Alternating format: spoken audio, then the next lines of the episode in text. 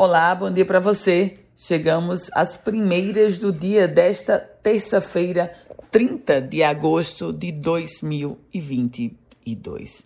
Começo trazendo informações sobre geração de emprego. A economia do Rio Grande do Norte fechou o mês de julho com saldo positivo de 2.458 empregos com carteira assinada.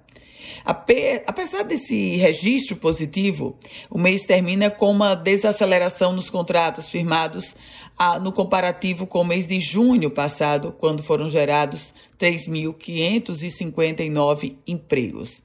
A informação agora é sobre reservas hídricas, porque Estamos encerrando o mês de agosto e hoje as reservas hídricas do Rio Grande do Norte têm uma média de 52% da sua capacidade total.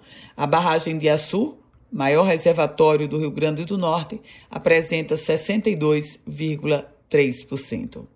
E o Ministério Público Federal enviou uma recomendação ao prefeito de Caicó, doutor Tadeu, cobrando a prorrogação do prazo de inscrições para os interessados em concorrerem a 200 imóveis oferecidos pelo programa Casa Verde e Amarela. Polícia. Uma mulher foi morta a pauladas e pedradas pelo ex-marido, que tinha desistido, ela tinha desistido de prestar queixa contra ele. Adriana Alves de Bessa, de 36 anos, foi morta pelo ex-marido na cidade de Encanto, no Alto Oeste Potiguar.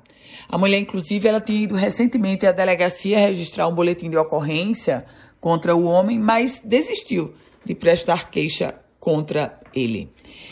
E olha, uma torre de energia eólica pegou fogo no interior potiguar. Isso foi na cidade de João Câmara, lá no distrito de Queimadas. Os moradores da região fizeram vídeos do caso e registraram o momento em que uma das pás caiu. A informação agora que eu trago para vocês é sobre o fato de que o Rio Grande do Norte está em alerta para novamente um possível vazamento de óleo na costa.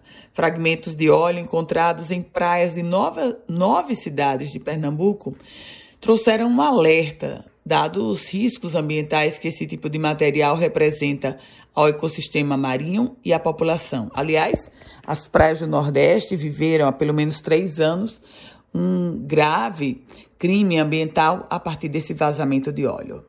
Com as primeiras notícias do dia, Ana Ruth Dantas. A você, um produtivo dia. E se quiser compartilhar esse boletim, fique muito à vontade.